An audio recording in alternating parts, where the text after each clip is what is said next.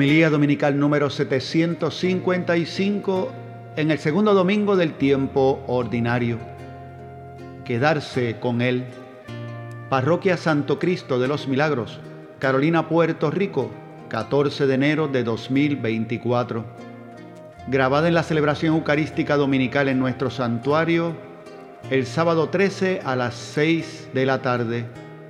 Celebrante este servidor, el Padre Néstor Yulfo Hoffman. Las lecturas de este domingo fueron del primer libro de Samuel capítulo 3 versículos 3 al 19, de la primera carta a los Corintios capítulo 6 versículos 13 al 20 y del Evangelio de San Juan capítulo 1 versículos 35 al 42. Escuchemos con atención la homilía. Lectura del primer libro de Samuel. En cierta ocasión estaba Samuel durmiendo en el templo donde estaba el arca de Dios. El Señor llamó a Samuel. Él respondió, aquí me tienes. Y fue corriendo a donde estaba Elí y le dijo, si me llamaste, aquí me tienes. Elí respondió, yo no te he llamado, vuelve a acostarse, acostarte. Samuel volvió a acostarse. Volvió el Señor a llamar a Samuel. Él se levantó y fue a donde estaba Elí y le dijo, si me llamaste, aquí me tienes. Elí respondió de nuevo, yo no te he llamado hijo, vuelve a acostarte. Es que Samuel todavía no conocía al Señor y no había recibido ninguna revelación de él. Llamó el Señor a Samuel por tercera vez. El él se levantó y fue a donde estaba Elí y le dijo, si me llamaste, aquí me tienes. Entonces comprendió Elí que era el Señor quien llamaba al muchacho y dijo a Samuel, vete y acuéstate y si alguien te llama, respóndele. Habla, Señor, que tu siervo escucha. Samuel, Samuel fue y se acostó en su sitio. El Señor se presentó y lo llamó como antes. Samuel, Samuel. Él respondió, habla, que tu siervo escucha. Samuel crecía y el Señor estaba con él y ninguna de sus profecías dejó de cumplirse. Palabra de Dios. Aquí estoy, Señor, para hacer tu voluntad.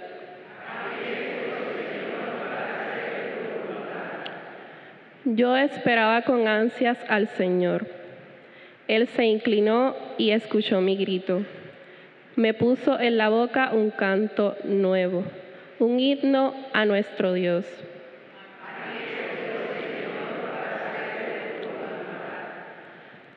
Tú no quieres sacrificios ni ofrendas, y en cambio me abriste el oído. No pides sacrificio expiatorio.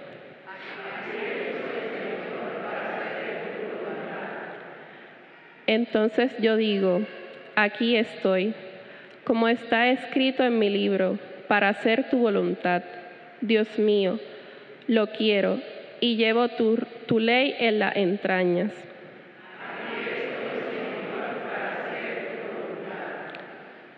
He proclamado tu salvación ante la gran asamblea. No he cerrado los labios. Señor, tú lo sabes.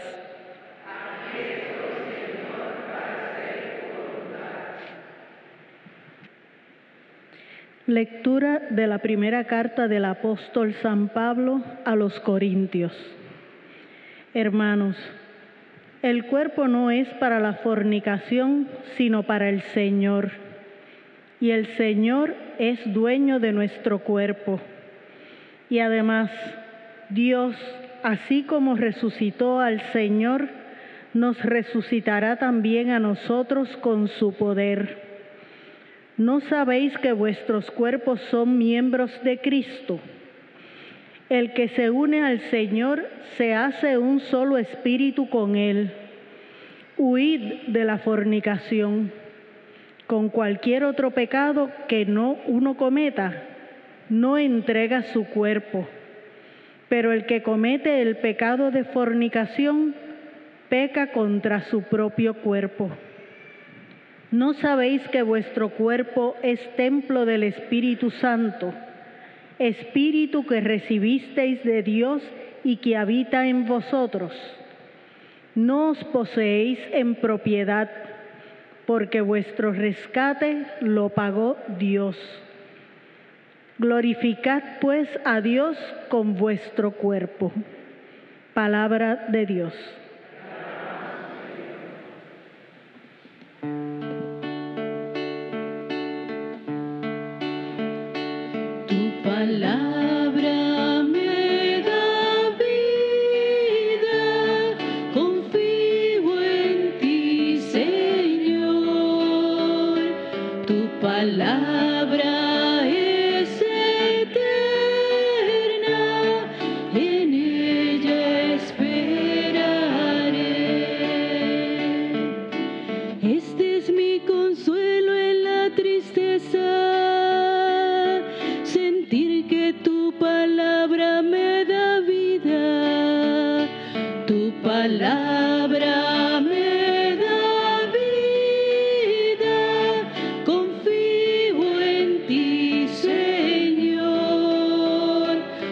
Palabra en.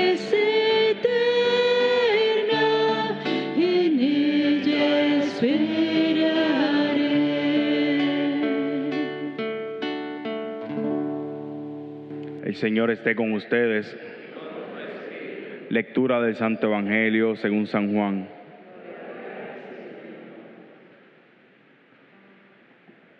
En aquel tiempo estaba Juan con dos de sus discípulos y fijándose en Jesús que pasaba, dice, Este es el Cordero de Dios. Los dos discípulos oyeron sus palabras y siguieron a Jesús. Jesús se volvió y al ver que lo seguían, les pregunta, ¿qué buscan? Ellos contestaron, Rabí, que significa maestro, ¿dónde vives? Él les dijo, vengan y lo verán. Entonces fueron, vieron dónde vivía y se quedaron con él aquel día. Serían las cuatro de la tarde. Andrés, hermano de Simón Pedro, era uno de los dos que oyeron a Juan y siguieron a Jesús. Encuentra primero a su hermano Simón y le dice, hemos encontrado al Mesías, que significa Cristo. Y lo llevó a Jesús. Jesús se le quedó mirando y le dijo, tú eres Simón, el hijo de Juan, tú te llamarás Cefas, que se traduce Pedro. Palabra del Señor.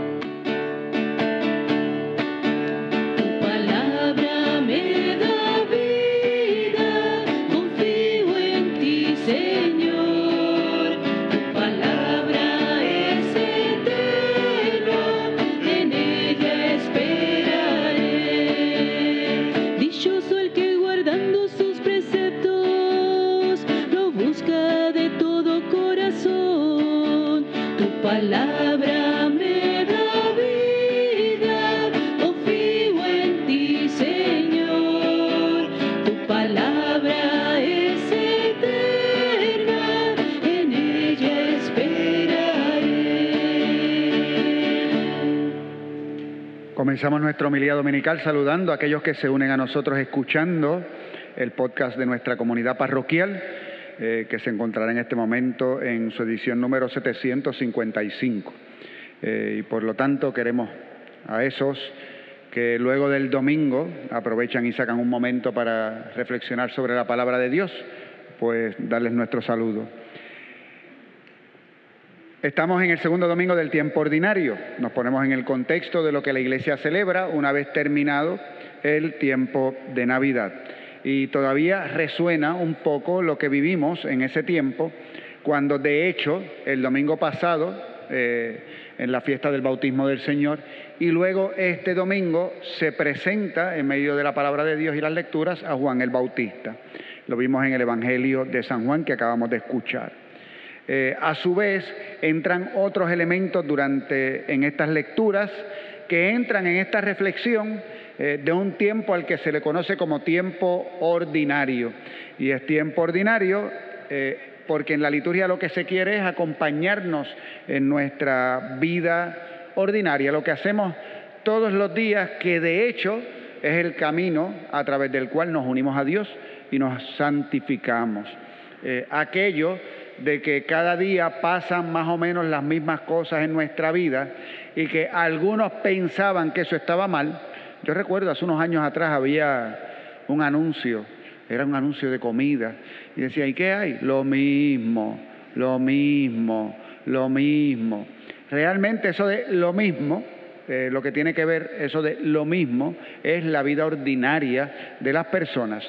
A veces nos hacen pensar que cada día tiene que ser algo distinto para que la vida fuera interesante. No, la, verdad es que no es así. De momento habrán circunstancias que uno las pone para darle, es como el, como el pique en la sopa, ¿verdad? Es una gotita. Y eso cambia. Tú no puedes hacer que todos los días echándole pique, porque, bueno, a menos que seas mexicano. Eh, es distinto, ya te acostumbraste. Pero incluso cuando eso pasa, ya el pique no pica, porque ya te acostumbraste a él y ya se convierte en qué? Lo mismo, lo mismo, lo mismo. Eh, te, te acostumbraste. Tiempo ordinario, vida ordinaria eh, trabajo, vida de familia, comunidad, eh, apostolados que hacemos, ahí está nuestra santificación personal, nuestra relación con Dios, nuestro crecimiento en la vida espiritual, nuestro desarrollo en el espíritu, en la caridad. Lo podemos llamar de mil formas. Y, eso es lo que hace la iglesia durante este tiempo, acompañarnos. Entonces, ¿qué va a pasar? Eh, vamos a ver en la palabra de Dios eh, el Evangelio en ciertos momentos continuo, en otros momentos se interrumpe según lo que estemos celebrando, como al principio del año eh, litúrgico eh, o del tiempo ordinario. generalmente escucharemos en la segunda lectura lecturas continuas, es decir, estamos en la carta a los Corintios, pues la vamos a escuchar, trozos que van a venir uno después del otro, pero son trozos, son pedazos, no se lee el libro completo. Se trata de tener domingo a domingo una idea aproximada de lo que el apóstol transmitía en este libro. Y lo que suele pasar es que la primera lectura y el Evangelio se van a relacionar y entonces la lectura que escucharemos como segunda lectura eh, va a seguir continua. Así que a veces vamos a tener como que dos temas no relacionados. Eso va a pasar. Y hay quien dice, ¿y qué pasa con la lectura del Salmo responsorial? Que yo particularmente nunca lo explico. La razón es la siguiente, el salmo responsorial en esta primera parte de la liturgia de la palabra, o en esta parte de la liturgia de la palabra, no es considerado una lectura. El salmo responsorial es un momento de oración entre las lecturas. Por eso respondemos. Y los salmos todos ellos son oraciones. El, libro de los salmos en la Biblia es un libro de oraciones, escritas para que nosotros, cuando no encontramos palabras con que hablarle a Dios, pues usamos los salmos. Y así lo hacen los sacerdotes, las religiosas y muchos fieles cuando rezan la liturgia de las horas. Bueno, todo esto nos pone más o menos eh, en la idea de con qué nos vamos a encontrar en el año mientras estemos escuchando las lecturas. Usted ve, por ejemplo, hoy, primera lectura del libro de Samuel. Escucha el Evangelio. En la primera lectura, usted ve un momento en que Dios llama a Samuel. De hecho, lo va a llamar por su nombre. Usted va a escuchar el Evangelio y va a haber un diálogo entre Jesús y Pedro con un cambio de nombre. Tú eres Simón, pero ahora te llamarás Pedro. Y ahí está la relación entre esas dos lecturas. Dios que habla, nosotros escuchamos su llamada, estamos llamados a vivir según aquello que Dios quiere para nosotros. Habla Señor, que tu siervo escucha, le dijo Samuel. De hecho, y le dijo Samuel también orientado. Ese es otro tema también importante.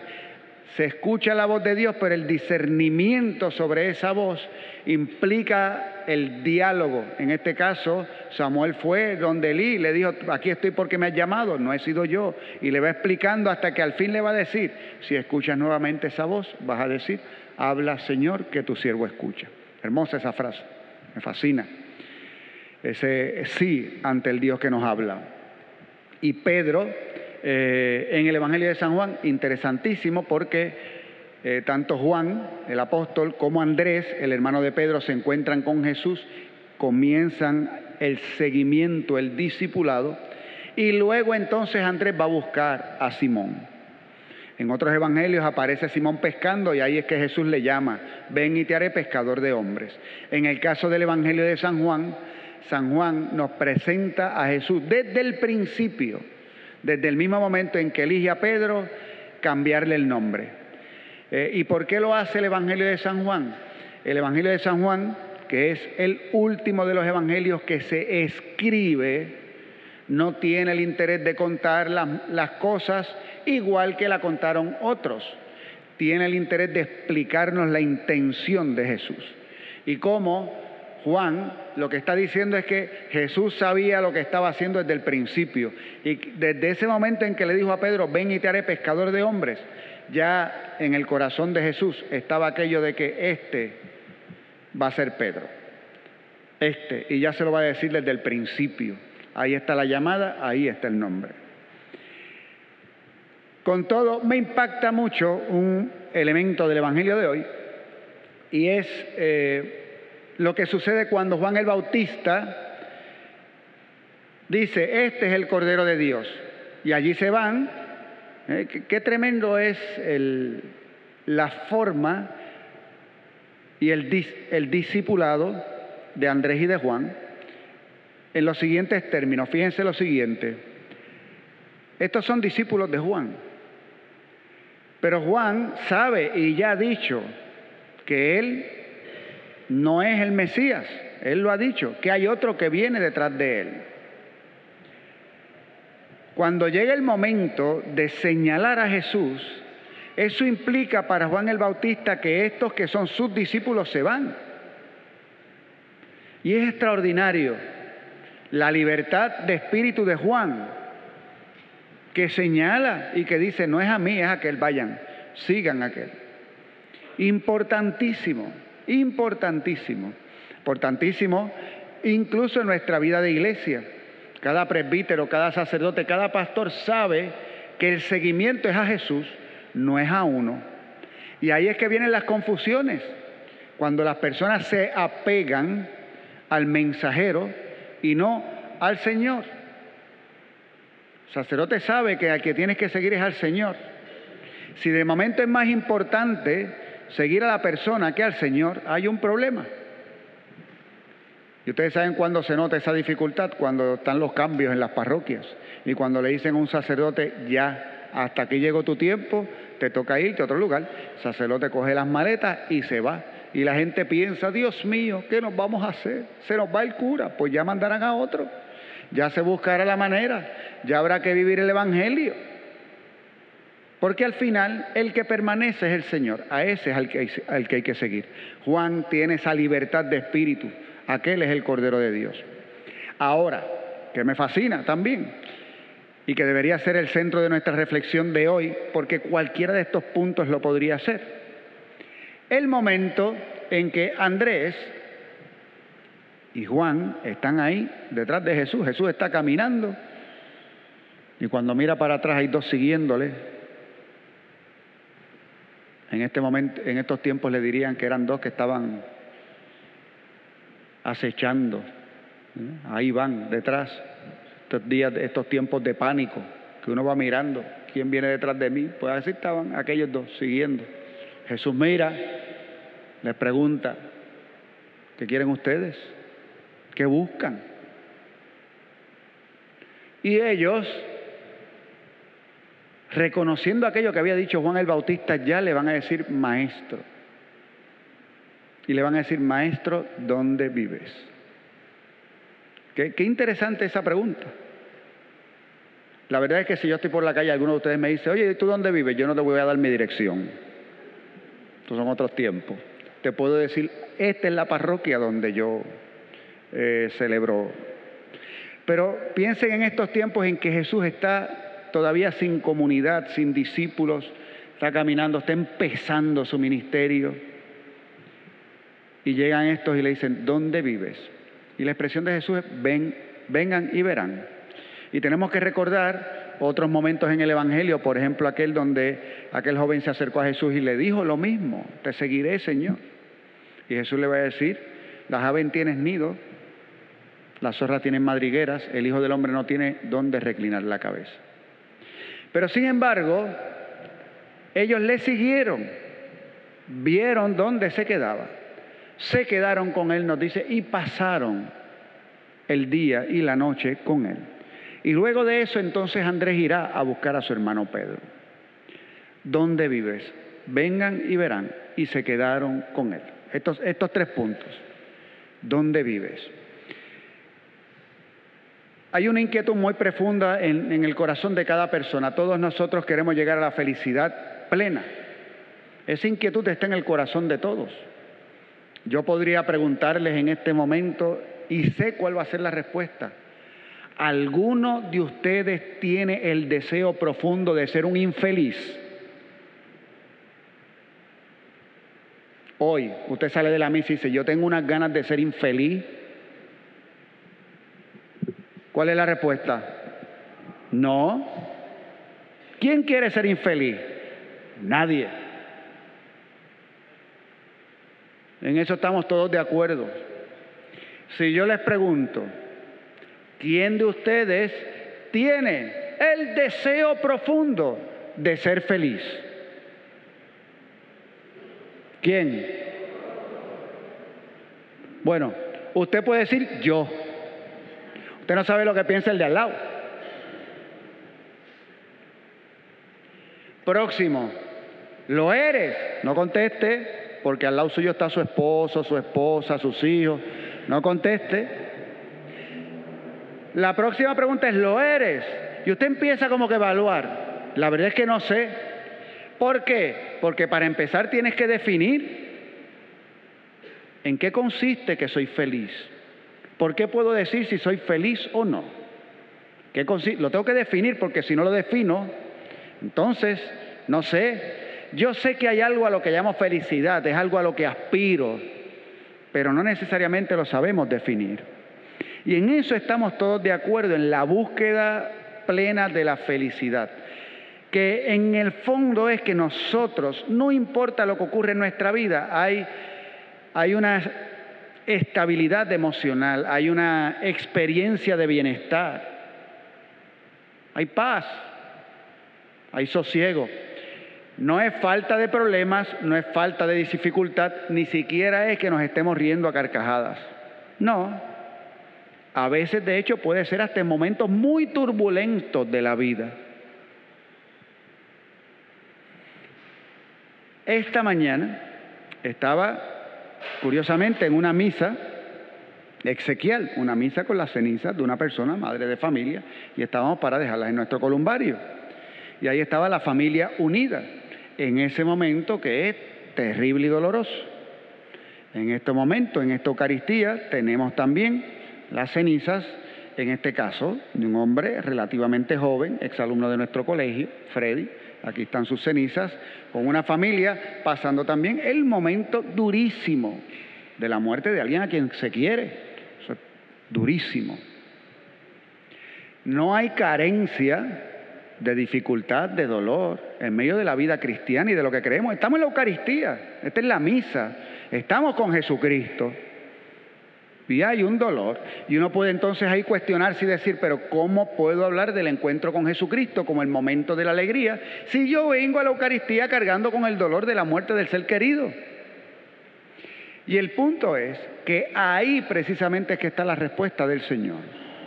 Le contemplamos, estamos con Él.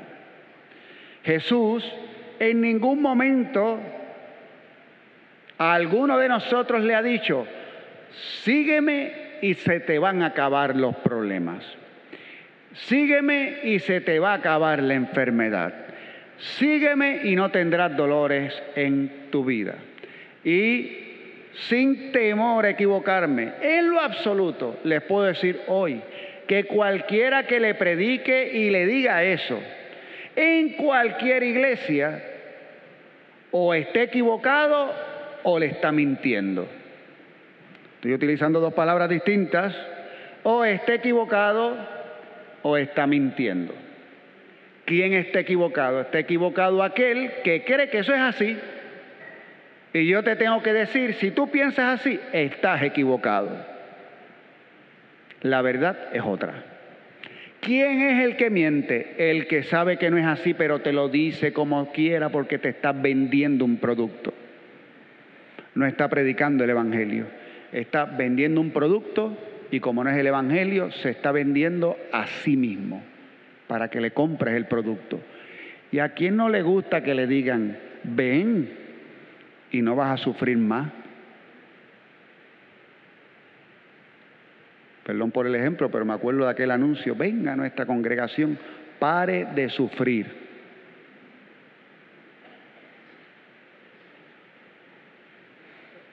Eso no se lo concedió el Padre ni a Jesucristo ni a su Hijo se lo concedió. ¿Cuándo se lo pidió? Entonces, queremos llegar a la alegría perfecta sabiendo que en nuestra vida existe todo esto. Y el Evangelio de hoy nos da la clave. Fueron, le encontraron y se quedaron con Él. Ese es el propósito de nuestra vida, quedarnos con Él. Que Él esté en nosotros y nosotros con Él. No hay otro. Y luego cuando tú descubres que es quedarte con Él, ahí empiezas poco a poco a entender, a descubrir que porque estás con Él, todos los aspectos de tu vida tienen que ver con Él. Y entonces, ahora usted puede acercarse a la segunda lectura de hoy.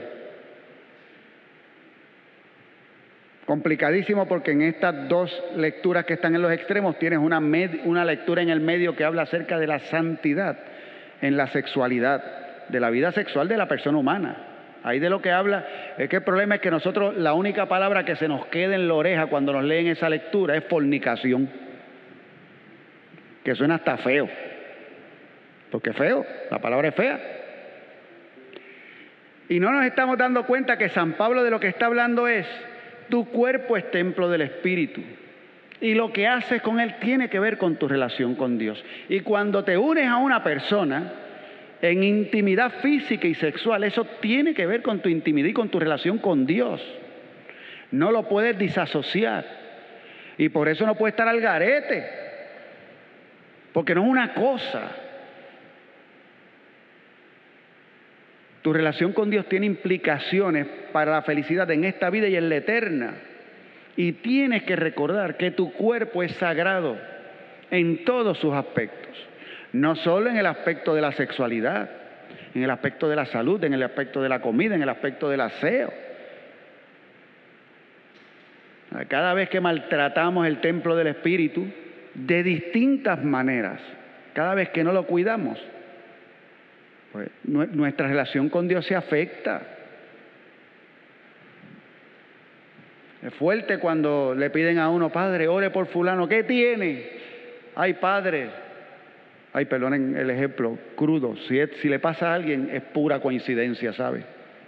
Pónganse en este ejemplo. Padre, ore por fulano, porque está a punto de perder un, riñón. ¿Por qué? Pues, pues, y le van a dar diálisis. ¿Por qué? Porque un diabético crónico, ajá.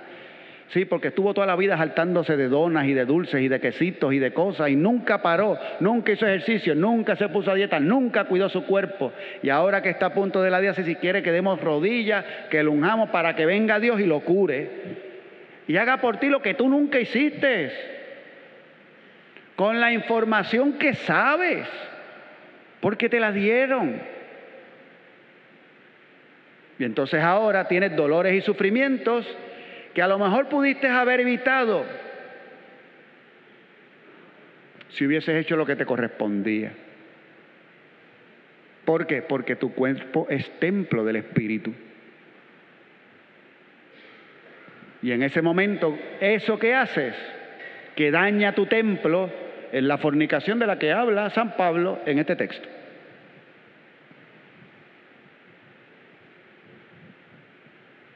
Porque habla del espíritu. Ah, ¿Y por qué tenemos que llegar a esa conclusión? Porque nos encontramos con Él y nos hemos quedado con Él. Y encontramos en él, con Él y en Él el sentido de nuestra vida y de nuestra existencia. Que es extraordinario uno saber que el Señor está con nosotros y permanece con nosotros en el camino de la vida, que nos vamos desarrollando y que vamos alcanzando madurez, no solamente en el cuerpo, no solamente en la mente, también en el espíritu.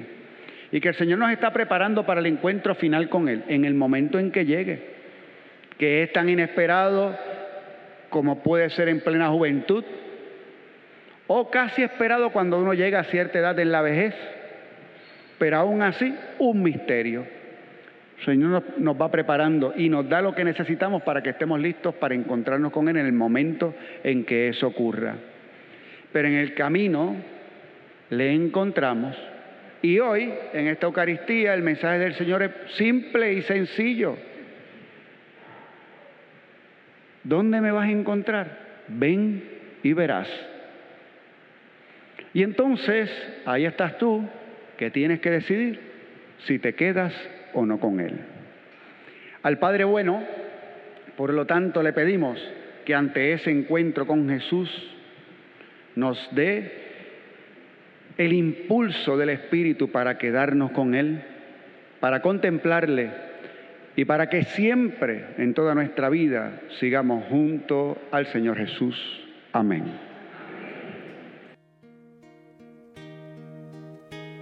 Terminamos nuestra reflexión de hoy recordándoles que pueden encontrarnos tanto en nuestra página de internet www.pscmpr.org